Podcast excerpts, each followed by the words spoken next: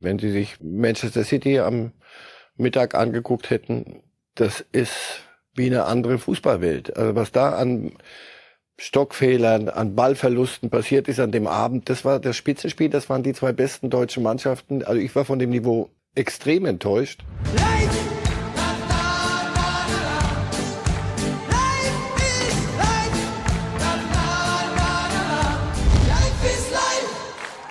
Herzlich willkommen bei Reif ist live an diesem Montag, 3. April 2023. Nach einem extrem ereignisreichen Fußballwochenende. Vieles von dem haben Sie mitbekommen. Vieles von dem wollen wir einordnen und schöne Tore haben wir für Sie natürlich auch dabei. Mit im Studio, wie immer, Marcel Reif. Guten Tag, Herr Reif. Guten Tag. Ich habe aus gut unterrichteter Quelle erfahren, dass Sie einen munteren Fußballsamstag hatten. Erst Man City gegen Liverpool, dann Bayern gegen Dortmund und noch FCK gegen Heidenheim. Wie würden Sie Ihr persönliches Ranking bei diesen drei Spielen im Nachhinein aufstellen? Das Beste habe ich verpasst. Und zwar? Weil ich bei 0-2 Lautern gegen mein Club, Lautern gegen Heidenheim, habe ich mich äh, wutschnaubend verabschiedet und gesagt, du guckst zu viel Fußball, das ist Quatsch, das darfst du nicht machen. Und als ich dann kurz nachlese, hat man, wie es sich gehört, auf dem Betzenberg Fritz-Walter-Stadion so lange gespielt, bis es 2-2 steht. Insofern ein Happy End, ohne ja. dass sie es live im Fernsehen verfolgen konnten. Und ein ganz kurzer Vergleich, Man City, Liverpool, Bayern, Dortmund. Möchten Sie nicht hören. Okay. Vielleicht später nochmal. Ja. Zweiter Anlauf. Dann, jetzt aber hinein in das Topspiel der Bundesliga am Wochenende. Bayern München gewinnt gegen Borussia Dortmund 4 zu 2.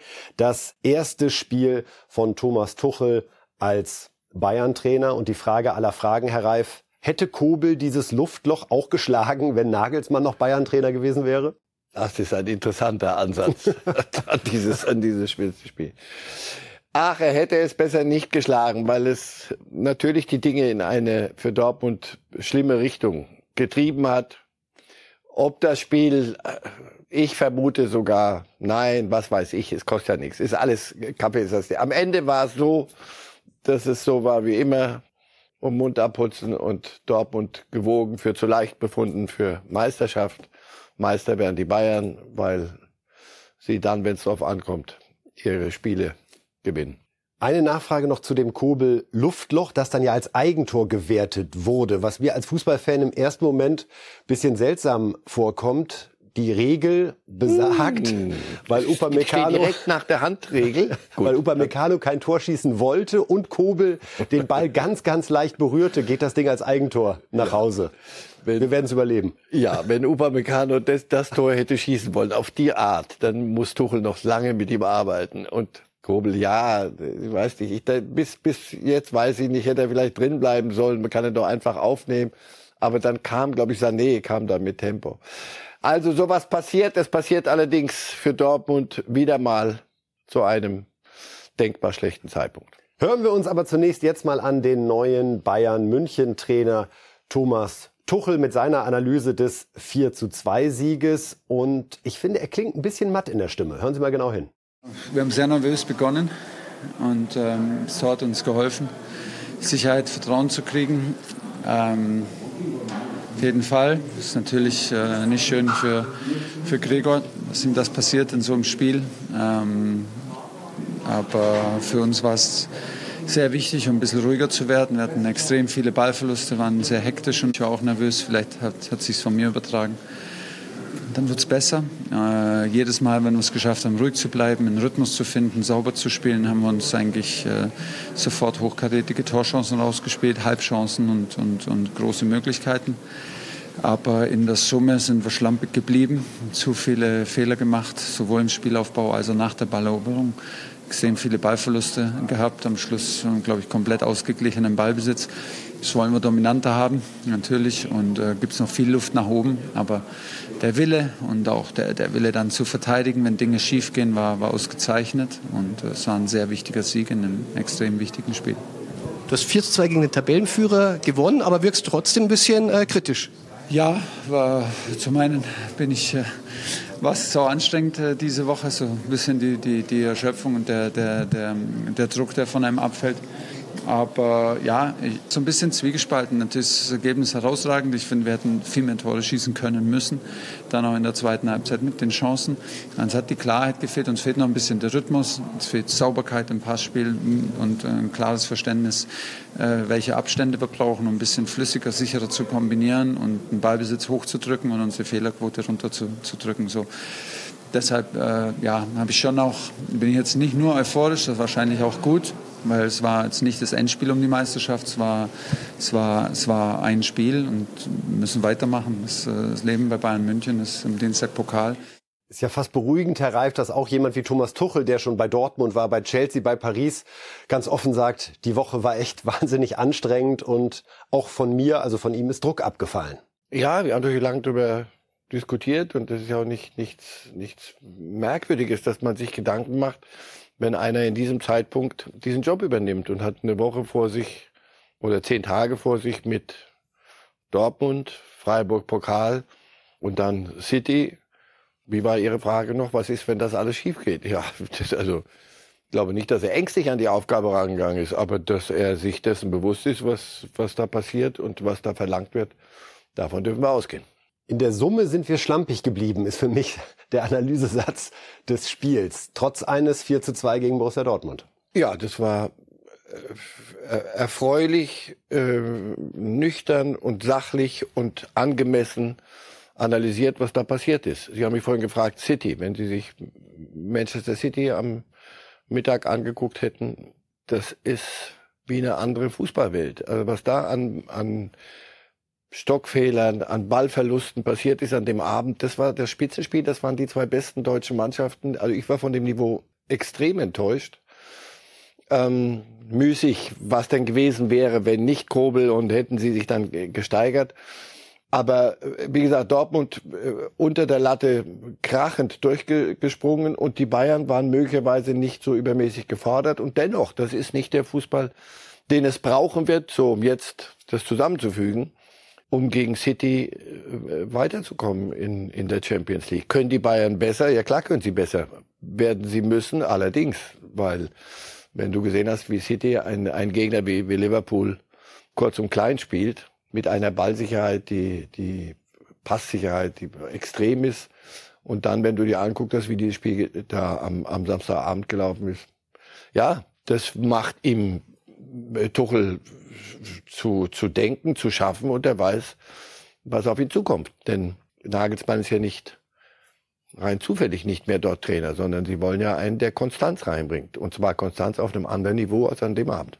Hat Sie an der Bayern-Aufstellung was überrascht? Zu beginnen mit Sané, mit Müller, mit Koman und Choupo-Moting vorne? Nein, das, das war ja eigentlich noch eine, eine Nagelsmann-Aufstellung. Und er sagt ja, ich, ich habe nicht die Zeit gehabt, und das ist ja logisch. Ich, ich, ich habe zwei, äh, was noch nicht mal, glaube ich, ein, eineinhalb Trainings. Davor waren ja die alle irgendwo rund um den Globus mit der Nationalmannschaft unterwegs. Ich kann doch da nicht sagen, so jetzt habe ich Trainingseindrücke, jetzt baue ich das Ganze mal völlig neu um. Er hat taktisch ein bisschen was verändert, Viererkette gespielt wieder und das alles ein bisschen sachlicher, nüchterner, weniger hochgehängt alles und neu erfinden, sondern wir machen das mal ordentlich. Und dann nehme ich erstmal die die das ja nicht, nicht, nicht, die, die das Fußballspiel ja nicht verlernt haben. Also gut nachvollziehbar.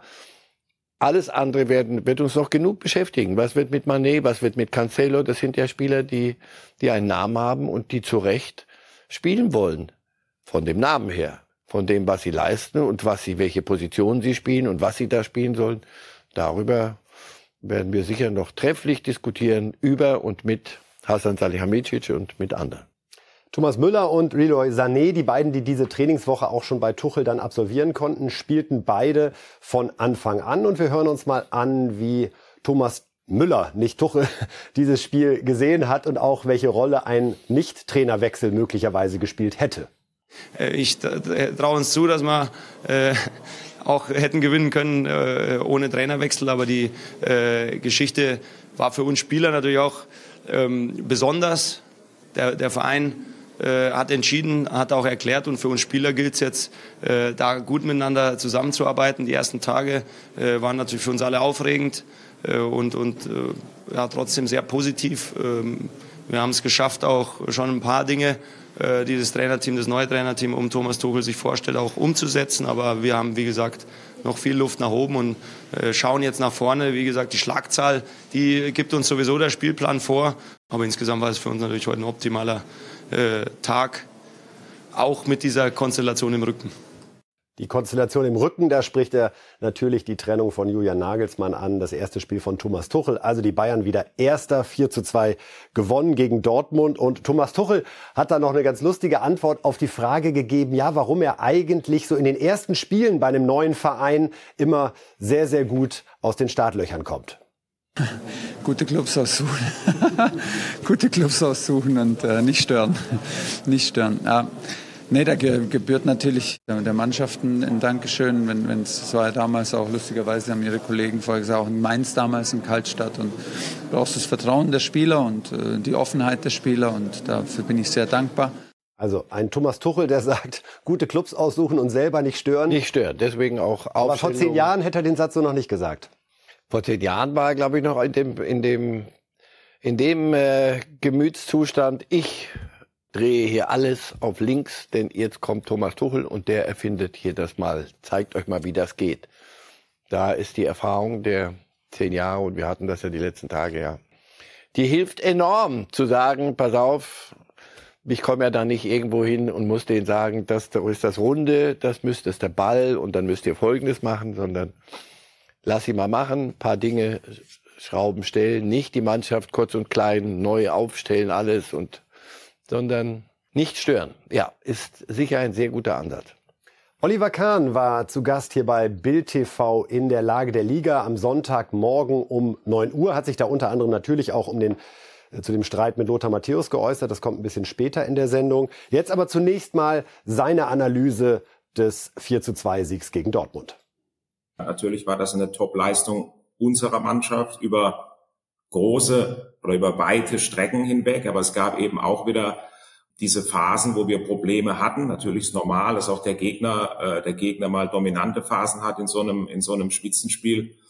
Ähm, trotzdem geht es, und das ist das Wort, was uns ja alle begleitet, auch die ganze Zeit. Es geht eben um, um diese äh, Konstanz. Und es ist einfach schade, äh, ja, dass wir eben nicht dann äh, noch nachgelegt hatten. Ich glaube, wir hatten in der zweiten Halbzeit noch mehrere Chancen, noch höher äh, zu gewinnen und stattdessen äh, kassieren wir dann wieder zwei Gegentore. Das sind ähm, ja, das sind Dinge, äh, die wir ja, die wir auch auch kritisch sehen und die auch äh, Thomas angesprochen hat. Trotzdem war das, kann die Mannschaft stolz sein. Das war eine Top-Leistung hat er sich am Ende nochmal schnell gesagt, es war trotzdem, merkte selbst, glaube ich, das nach dem 4 zu 2 gegen Dortmund. Aber das ist diese Suche nach der Kontinuität, die ja auch letztendlich der Hauptgrund war, warum man sich von Julian Nagelsmann getrennt hat. Ja, es gab immer wieder große Siege und große Spiele, aber es war sehr, sehr unberechenbar, was die Stabilisierung dieses Niveaus betraf. Und das bleibt der Hauptpunkt, auch für Thomas Tuchel. Und zurück auf Null, das ist jetzt, es ist April. Das heißt, jetzt sieht man schon so ein bisschen da hinten Silber rumstehen. Und das, darum geht's. Es geht um, um das Silber. Und da braucht es eine Konstanz. Da kannst du nicht sagen, ach, gewinn mal eins, dann verlieren wir mal in Augsburg oder was weiß ich wo. Ja, Leben ist hart, komm, ist doch wurscht. Nein, jetzt ist es nicht mehr wurscht. Und deswegen, Bayern müssen auf einem bestimmten Niveau konstant spielen, um die Aufgaben, die jetzt kommen, zu bewältigen. Punkt. Freiburg im Pokal, dann Manchester City in der Champions League. So geht's da weiter. Aber jetzt reden wir noch mal über den BVB, über den man dann ja immer sagt, na ja, wenn es drauf ankommt und in München, dann wird das wieder nichts und zack stand's sehr sehr schnell 0 zu 4 und das Spiel war verloren. Wir hören uns einmal an, wie Julian Brandt und Trainer Edin Terzic hinterher das Ganze zusammengefasst haben. Meiner Meinung nach haben wir die Tore einfach zu, zu leicht einfach hergegeben. Natürlich war es dann am Ende, oder ich denke mal, in den nächsten Tagen wird zwar jeder über das 1-0 reden, ähm, weil es nicht so alltäglich äh, ist, aber nichtsdestotrotz auch das 2-3-0, das ist in binnen kurzer Zeit passiert, wo du dich dann in eine beschissene Situation bringst, wo du dann hier auswärts natürlich dann auch einfach ein 0 3 in der rennst oder ein 3-0. Ähm, ja, was, was, was schwierig ist. Wir sind heute sehr enttäuscht, ähm, sehr wütend. Ähm, so fliegen wir dann heute zurück nach, nach Dortmund. Und morgen werden wir uns dann die Tabelle angucken und dann werden wir sehen, dass es zwei Punkte Abstand sind zur Tabellenspitze und dass es die erste Niederlage in der Bundesliga im Jahr 2023 äh, ist. Und dann werden wir daraus lernen und es dann am Mittwoch besser machen. Soweit Terzic und Brandt, Herr Reif. Trauen Sie Dortmund zu, in der Bundesliga nochmal zurückzuschlagen gegen die Bayern? Oder war das die Chance, die das Sie nicht war, genutzt haben? Das war die Chance, ja. Ja, einfach, er hat einen Vorsprung und konnten den auf vier Punkte ausbauen. Und dann, natürlich ist dieses erste Tor, äh, macht, macht das vieles kaputt. Aber muss es denn alles kaputt machen? Also, bevor wir das jetzt immer höher hängen, das Ding. Das war 13. Minute. Wenn sowas passiert in der 90. sagst du, das ist, das ist richtig Pech. Aber du, die 13. Minute passiert dir so ein Ding und dann was? Daraus kann man ja auch, könnte man ja auch Kraft schöpfen, wütend werden, gegenhalten. Ersten zehn Minuten waren prima. Aber nochmal, das, das reicht dann nicht. Dann wirst du nicht deutscher Meister. Hast du es auch nicht verdient. Also wenn das dann die, wenn du auf die Art deutscher Meister wärst, trotzdem noch, dann allerdings ist die Liga doch nicht so gut, wie ich dachte. Oder wie wir immer erzählt bekommen. Oder immer wieder glauben sollen. Also, das war einfach zu wenig. Einfach zu wenig. Sind hingegangen. Du weißt, um was es geht. Es ist nicht plötzlich kommt das über dich, sondern es war lang genug Zeit, sich auf so ein Spiel vorzubereiten. Du kommst hin, die Bayern halten dagegen, ohne überragend Fußball zu spielen. Und du fängst das erste so, Pech. Und danach was? Dass, dass Thomas Müller solche Tore macht, der hatte sich davon gestohlen nach einer Ecke. Da wird ein Trainer, muss ein Trainer aber richtig aus dem Sattel. Das dritte ein Ballverlust, bringt sich selber unter Druck. Dass nach 3-0 dann nichts mehr kommt, das schenke ich Ihnen noch. Aber bis es zum 3-0, bis dahin ist das einfach zu wenig, um irgendwelche Ansprüche zu stellen.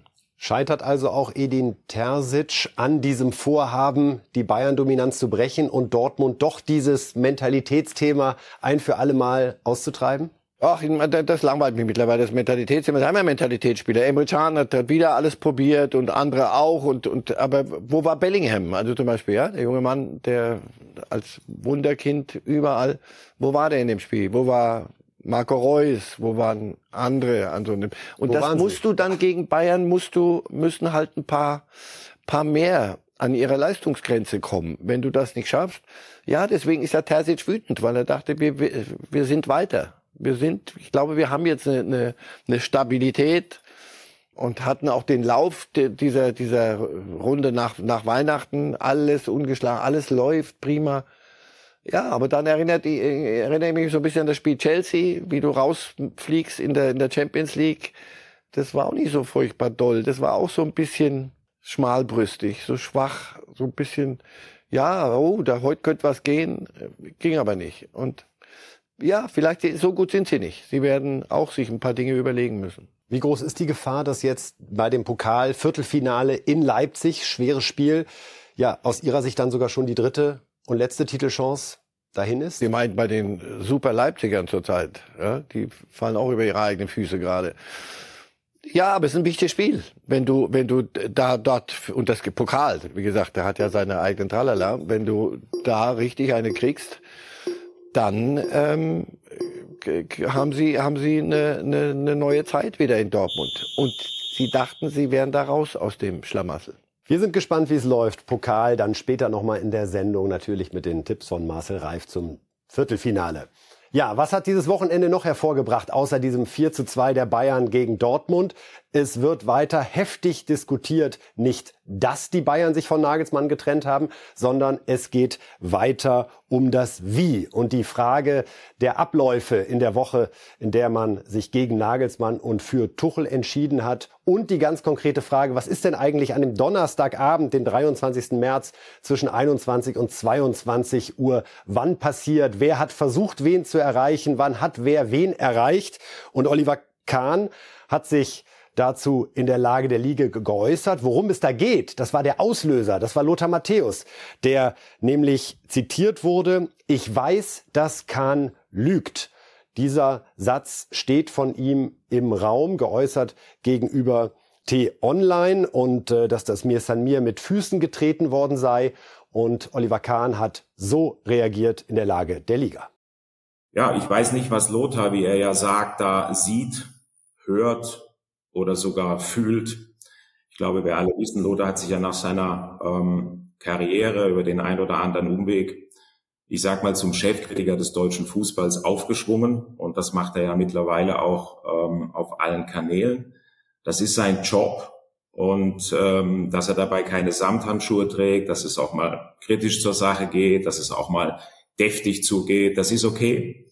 Äh, das gehört dazu. Allerdings sollte man gewisse Grenzen nicht überschreiten. Und jetzt hat er ja gesagt, wir hätten das Mir san mir mit Füßen getreten.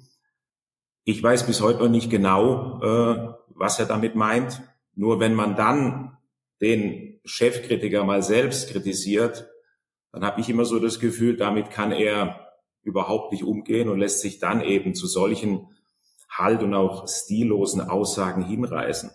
Ja, er, der uns vorwirft, stillos und damit auch dem FC Bayern vorwirft, stillos gehandelt zu haben, aber so ist Lothar und da wird er sich wohl äh, auch nicht mehr ändern. Und es bleibt dabei, Hassan und ich, ich habe es gerade eben gesagt, wir haben zu jeder Zeit die Wahrheit gesagt und daran ändern auch ja diese Behauptungen äh, von Lothar nichts. Und noch einmal, es gab dieses Leak und das haben wir auch äh, bedauert. Dafür konnten wir nichts und wir wollten diese Trennung von Julian hm, nicht am Telefon mitteilen, denn das wäre, das wäre nach unserer Auffassung wirklich stillos. Wenn Lothar das so gemacht hätte, ja, dann ist das seine Sache. Soweit Oliver Kahn. Herr Reif, haben Sie Verständnis für die Kritik von Lothar Matthäus in dieser Schärfe? Nee, in dieser Schärfe nicht. Es sei denn, er weiß Dinge, die wir nicht wissen. Oder ich jedenfalls nicht, nicht weiß. Aber bis zur Stunde, habe ich so das Gefühl, ist das so Sturm im Wassergläschen. Ehrlich gesagt, mich langweilt mittlerweile, weil ich, der, der eine sagt das, der andere sagt das, um, der, einfach runterbrechen, um was geht. Dass Julian Nagelsmann auf diese Art von seiner Entlassung erfahren hat, ist schlimm, ist eine Sauerei. Irgendjemand hat da etwas, was sich nicht gehört, nach außen getragen zu einem Zeitpunkt, wo man es, ähm, der nicht gut, der einfach nicht gut war stillos. Wenn sie stillos ist, wenn ich, wenn ich zwei Möglichkeiten habe, ich wähle aber die stillose. Ich glaube, das, was die, was die Bayern gemacht haben, war, wenn sie denn zu dem Entschluss gekommen waren, aber jetzt geht das Ganze wieder von vorne, aber einmal nur kurz, wenn sie zu dem Entschluss gekommen waren, nach reiflicher Überlegung, wir müssen etwas tun, das geht so nicht weiter, wir kriegen unsere Ziele nicht hin, wir haben uns geirrt. Das Projekt Dagelsmann ist, geht nicht so, wie wir es uns vorstellen und wir sehen da auch die Chance nicht, dass es sich verbessert. Dann musst du etwas probieren oder etwas tun, nicht probieren, etwas tun, sonst wirst du deinem Job nicht gerecht, die, die Amtsträger da. So. Und dann musst du gucken, haben wir eine Alternative. Und da läuft einer rum durch München und der hat gerade Zeit. Und den musst du erstmal fragen. Was soll ich sonst machen? Soll ich erstmal sagen, Nagelsmann, pass auf, du bist weg. Wir wissen noch nicht, wie es weitergeht. Weißt du was? Mach doch Mach doch noch ein bisschen, solange bis wir es klar haben. Das macht Chelsea gerade im Übrigen. Da habe ich gestern gelesen, die entlassen Graham Potter und dann sagen sie, er hat sich bereit erklärt, für einen äh, ruhigen, anständigen Übergang zu sorgen. Toll. So geht das in der, in der idealen Welt von Chelsea, wo einer sagt, pass auf, du machst, was ich dir jetzt sage, denn wir zahlen dich mit Millionen. Die Bayern haben gesagt, das geht so nicht, also müssen wir erstmal etwas klären und dann mit Nagelsmann reden. In diese Lücke dazwischen, in diesem kurzen Zeitrahmen, ist irgendjemand reingeplatzt? Warum? Mit welcher Idee? Cui bono? Wem nützt es? Ist mir ein Rätsel. So, Lothar Matthäus sagt, das ist die eine Hälfte. Das sind die harten Faktoren. Äh, der, der, über den Zeitablauf Lügen. Lügen ist ein großes Wort. Wenn Sie lügen, ich bin mir nicht sicher, ob das so stimmt, ist eine Sache. Aber Herr Brüggelmann, Sie lügen. Dann sind wir beide im Gespräch raus. Also ich bin dann raus. Dann sind wir durch. Ähm, lügen. Das ist der, die harten Faktoren. Die weichen sind mir san mir und das ganze Getue wissen Sie, mir Samir ist hinten in den, glaube ich, haben die im Trikot einge, eingestickt. Und was heißt das? Das ist, Bayern ist einer der großen Clubs dieser Welt. Das ist Profifußball und zwar auf, und jetzt sage das meine ich jetzt nicht qualitativ, auf allerhöchstem Niveau. Das heißt, da geht's um so viele Dinge. Es geht am Ende nackt um Erfolg, der mit viel Geld auch äh, untermauert wird. So. Und da gibt es einen Arbeitsvertrag und der wird aufgelöst. Müssen wir uns Sorgen machen, dass Julian Nagelsmann heute unter einer Brücke landet? Ich glaube nicht. Ich glaube, dass das ganz gut abgefunden wird fürs Erste und danach werden wir ihn woanders sehen. Die Welt wird sich weiterdrehen. Und deswegen ist mir das alles ein bisschen heiße Luft, sehr Lothar, heiß geblasen. Lothar Matthäus hat dann gegenüber uns nochmal äh, präzisiert, dass ihm eben der zeitliche Ablauf nicht stimmig scheint.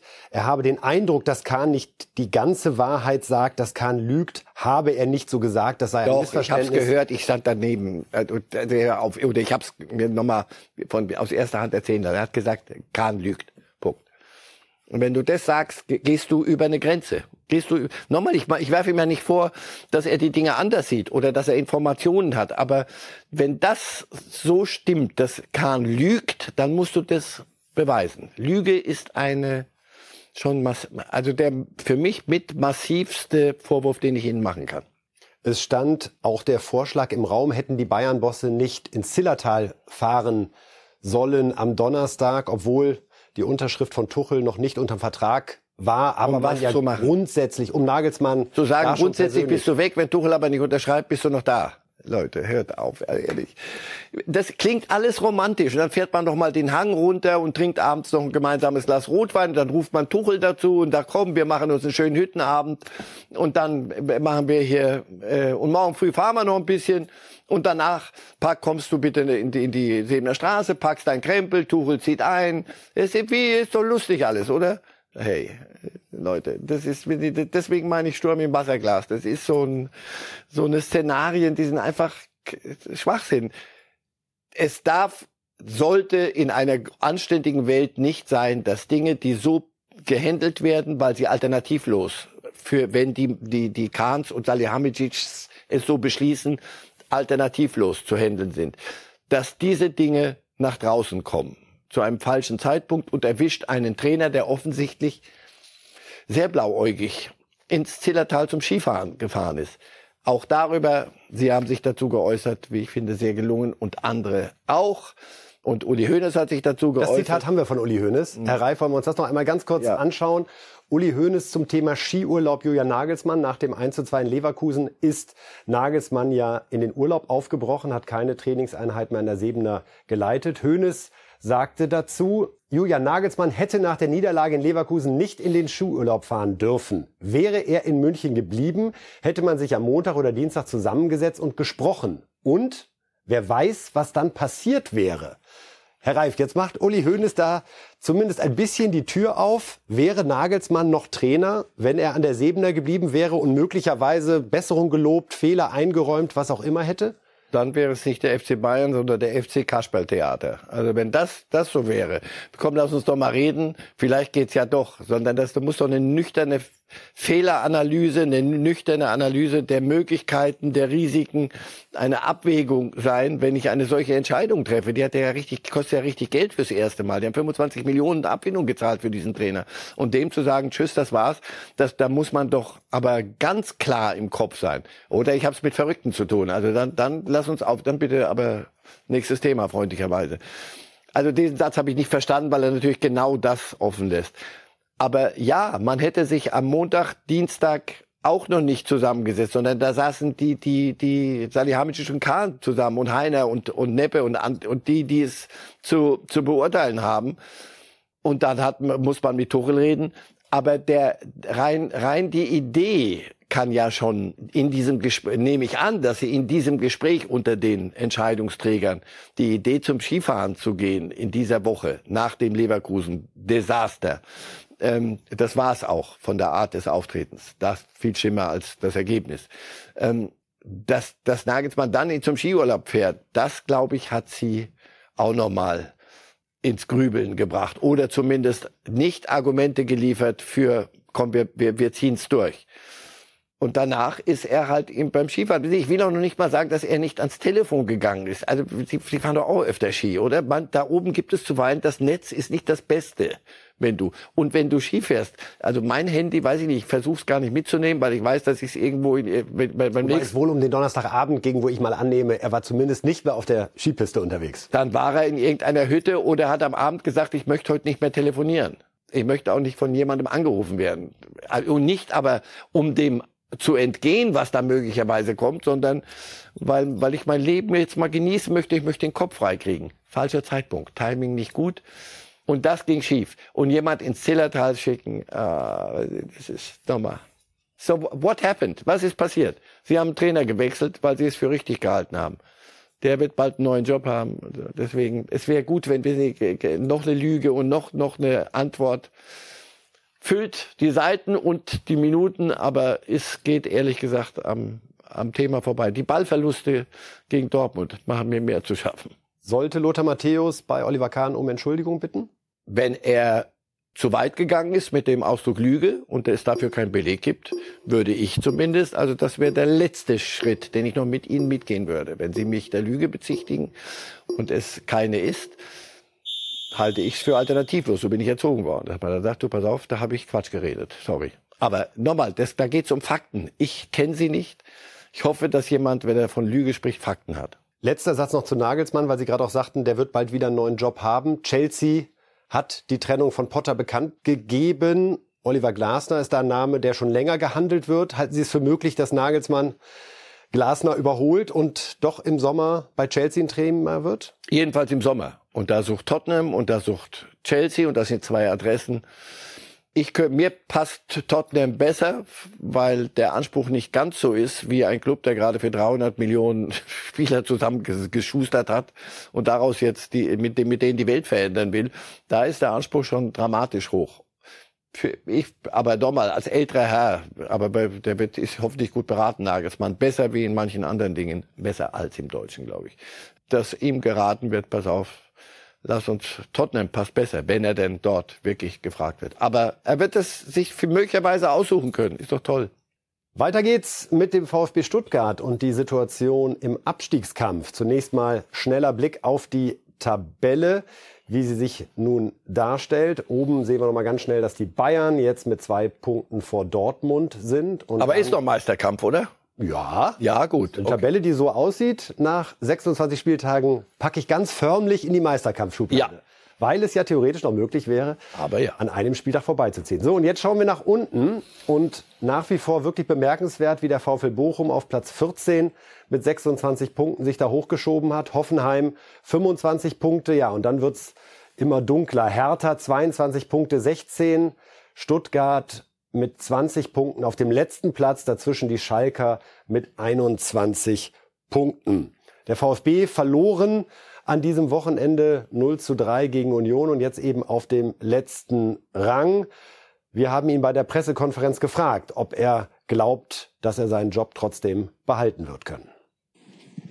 Ja, Felix Arnold, Bild Stuttgart. Hallo, meine Frage an Bruno Labbadia. Sie sind lange genug dabei in dem Geschäft. Sie kennen die Mechanismen. Gehen Sie davon aus, dass Sie morgen beim Auslauf noch Trainer des VfB sind?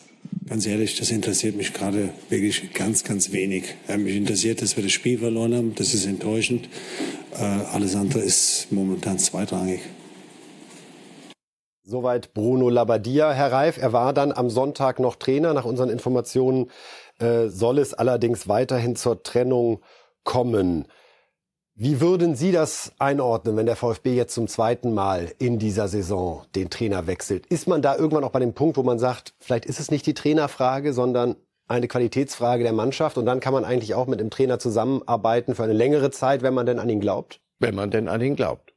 Äh, oder man hätte von vornherein, oder man ist von der Feuerwehraktion ausgegangen auch wieder sehr kurz gesprungen. Auf der anderen Seite, wer sind wir oder wer bin ich hier zu sagen, was fällt euch ein? Feuerwehraktion. Ja, erste Liga halten in Stuttgart. Sonst heute, heutzutage ein Abschmieren in die zweite Liga, fragen Sie mal anderswo nach, wie das sein kann, wenn du nicht sofort wieder aufsteigst. Also, das ist das, in, in so einer Situation kann, kannst du vieles falsch machen. Und dann, und das eine, was du machst, muss aber richtig sein. Sonst sitzt du genau da, wo du jetzt bist. Und natürlich ist die Mannschaft nicht besser, sonst, als, als sie ist. Und jetzt geht es darum, da mehr rauszupressen, möglicherweise als drin ist.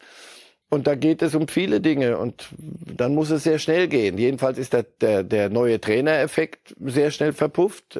Bruno hat viele Dinge, ist viele Dinge angegangen, hat, hat mehr auf das Ganze versucht, defensiv zu stabilisieren. Aber wenn du vorne keine Tore schießt und hinten yeah. dann doch noch eins kassierst, wird schwer, die Spiele zu gewinnen. Und du musst sie gewinnen, weil nochmal, jetzt fangen andere.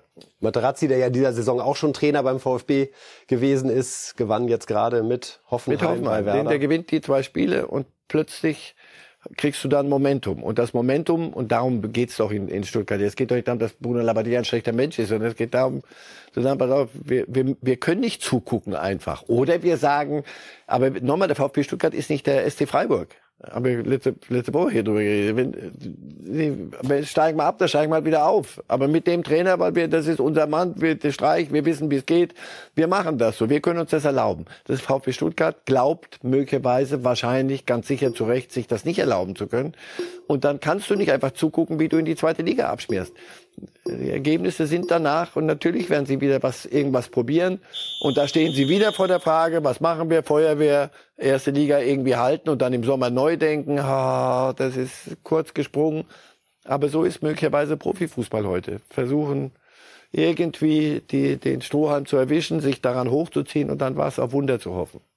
Im Pokal ist der VfB ja noch dabei, spielt in Nürnberg das DFB-Pokal-Viertelfinale. Macht das die Dinge so fürchterlich einfacher, zwei Tage bevor sie DFB-Pokal spielen, und zwar sehr weit oben schon. Da ist noch nicht sicher, ob der Trainer morgen da ist, heute da ist, welcher Trainer kommt dann. Oh, Profifußball heutzutage. Man staunt immer wieder. Wir kommen jetzt zum internationalen Fußball und beginnen mit dem Spiel, von dem Marcel Reif vorhin schon so geschwärmt hat. Manchester City 4 zu 1 gegen Liverpool nach einem 0 zu 1 Rückstand.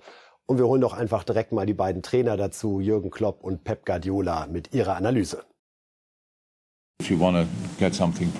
Wenn man hier punkten will, müssen elf Spieler, 14, 15 Spieler eine Top-Leistung bringen und das war wieder nicht der Fall. Und dann ist es extrem schwierig, hier einen Rückstand noch zu drehen. Nach dem 3-1 konnten sie dann machen, was sie wollten. Wir haben ihnen zu viel Raum gegeben und können uns glücklich schätzen, dass sie uns nur ein weiteres Tor eingeschenkt haben. Ich bin mir nicht sicher, ob wir heute gegen zehn Mann gewonnen hätten, um ehrlich zu sein.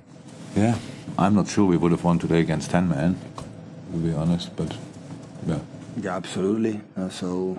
Unser Auftritt war von der ersten bis zur 93. Minute nahezu perfekt.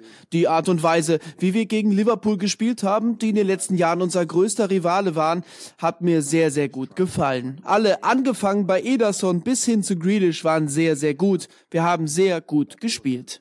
Start for Eddie, finish with Jack. Uh, were really, really good the way we played auch wieder interessant zu sehen, wie ein begeisterter Pep Guardiola aussieht. Pressekonferenz. Ich war, war noch nie begeistert, wird er auch nicht sein. Und der ganze Spaß ohne Holland. Also, ja, dem Bayern muss Angst und Bange werden, es sei denn, sie beschließen, ähm, richtig guten Fußball zu spielen, was sie können. Dann ist es immer noch 50-50.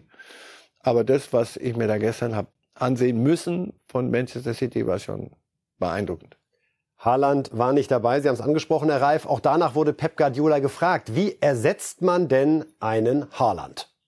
Mit Julian Alvarez. Und taktisch? Es hat sich nichts geändert. Der Fußball und die Taktik hängen ganz von den Spielern ab. Und wenn man Erling hat, haben wir etwas Besonderes. Und Julian Alvarez ist auch etwas Besonderes. Wir haben also ein perfektes Tor mit ihm geschossen. Die ganze Aktion war brillant. Ja, Alvarez, der Haaland-Ersatz, traf also für Manchester City. In der Tabelle sieht das dann folgendermaßen aus.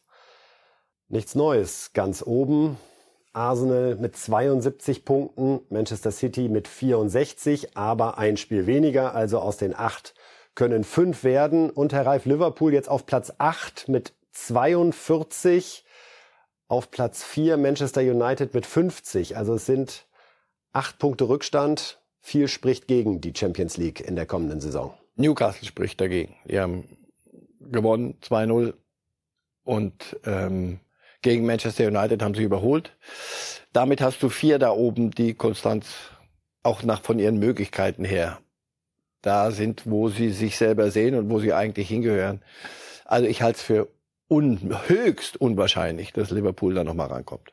Und man muss umblättern in der Premier League, um zu gucken, wo Chelsea aktuell positioniert ist, auf Platz 11.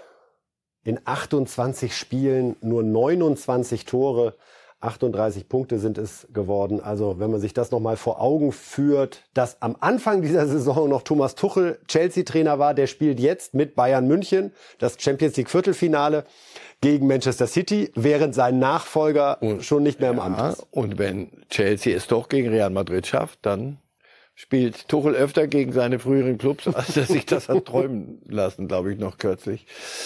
Ja, das ist der größte Treppenwitz möglicherweise im Fußball. Und wir haben ja Profifußball eben immer wieder so im Nebensätzchen. Also Chelsea ist das negativste aller Negativbeispiele, was man mit unendlich viel Geld auch nicht hinkriegen kann und was es da für Entscheidungsträger gibt, die einfach sagen, Trainer komm, Trainer geht weg, Tuchel weg und also und Kram und holt's für 300 Millionen Spieler und bist jetzt hinter Fulham, bei allem Respekt. So die lachen aus. sich halb tot. So, jetzt wollen wir Tore sehen, liebe Fußballfans, und schauen nach Spanien, wo Barcelona gegen Elche gespielt hat und einen fulminanten Auswärtssieg hinbekommen hat.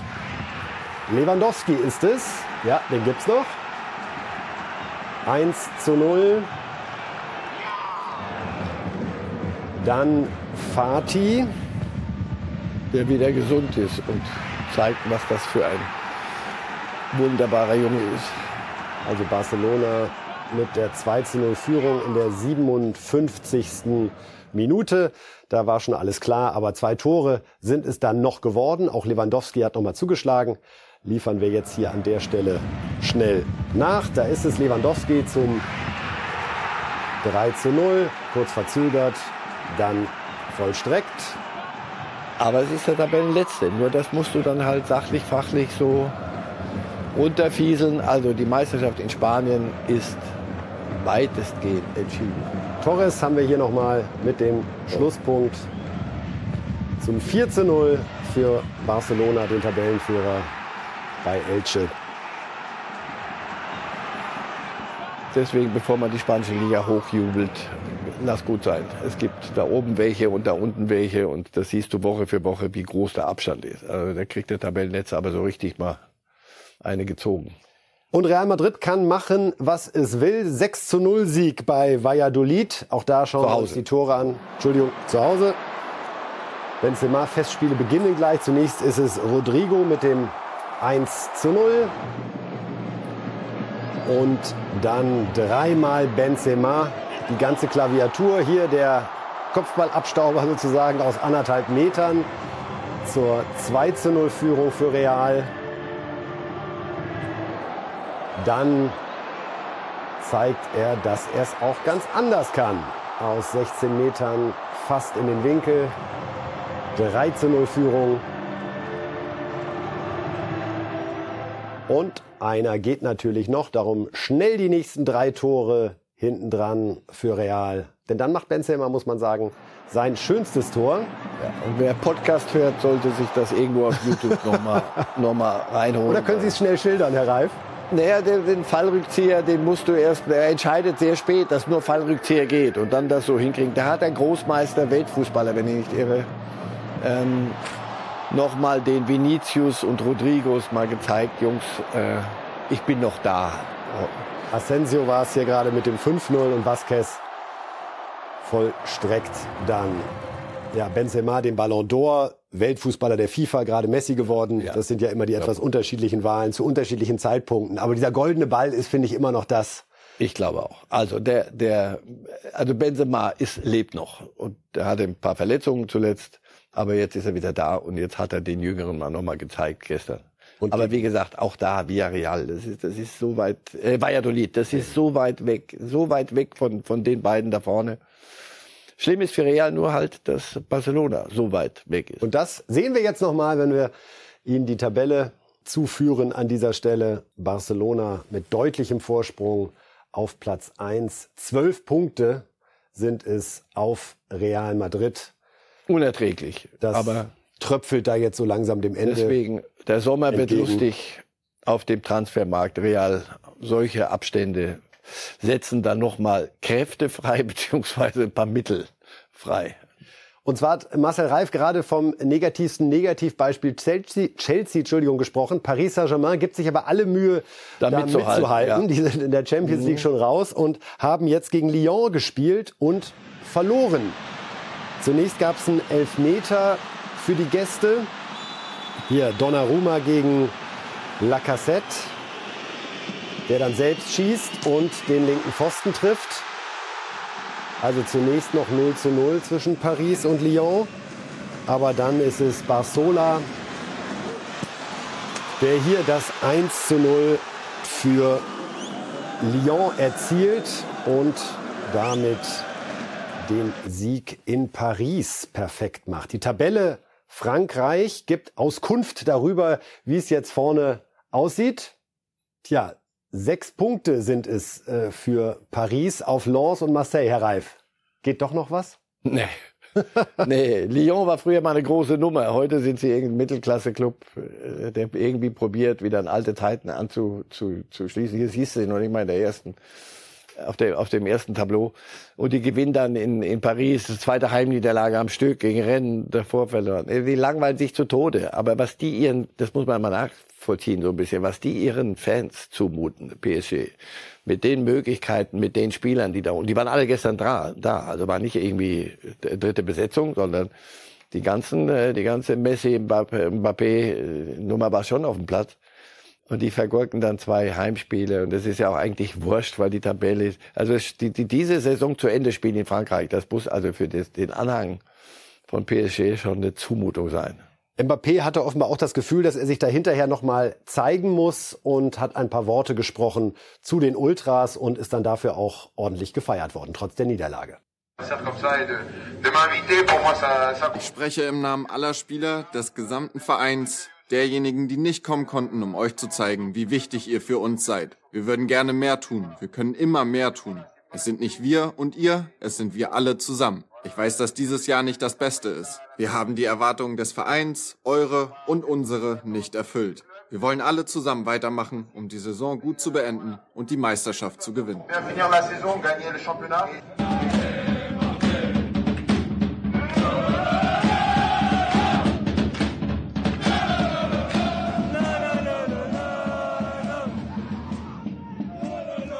Ungewöhnliche Bilder, Herr Reif, oder? Nach dieser 0 zu 1 Niederlage? Ja. aber nein, äh, ungewöhnlich, ja, aber dass Mbappé sich immer wieder steht, er ist der, der Chef dort, er ist der Chef des Clubs. Wie lange noch er selber Spaß hat an, an einer Veranstaltung, die, die irgendwie sinnfrei wirkt. Also du sollst etwas gewinnen, das schaffst du nicht. Und den Rest gewinnst du, ohne dir äh, überhaupt einen Kopf machen zu müssen. Also das kann nicht wirklich Freude bereiten. Insofern. Mbappé wird ein Thema in dem Sommer, ich bin ziemlich sicher. Heißt ja schon wieder, dass er selber auch sagt, hm, und im Hintergrund und bei Real, wie gesagt, die werden all in gehen in, in vielem. Und Messi wurde ausgepfiffen in dem Spiel. Die Fans dort haben glaube ich, gebrochen mit ihm. Also das kann ich mir beim besten Willen nicht vorstellen, ja, ja, aber das über den Sommer schon. hinaus. Ja, ja, das passiert aber schon nach dem Bayern-Spiel. Also dem Bayern ausscheiden in der Champions League. Da sind sie, seit da haben sie ihn auf dem Kicker, weil sie sagen, da und nur um diesen Wettbewerb ist er gegangen. Mit Argentinien gewinnst du den WM-Titel. Und hier bei uns, wir sind hier nicht mal. gut genug und du kassierst hier und machst tralala.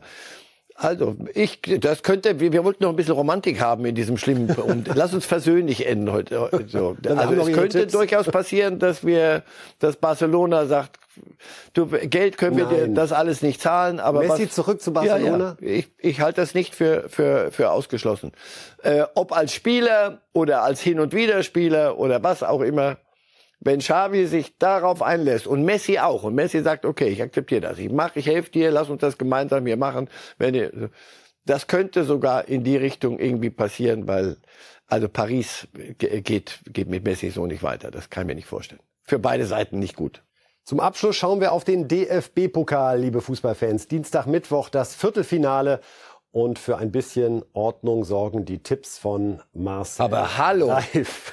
Am Dienstag 18.30 Eintracht Union 2 zu 1 und anschließend Bayern Freiburg 3 zu 0.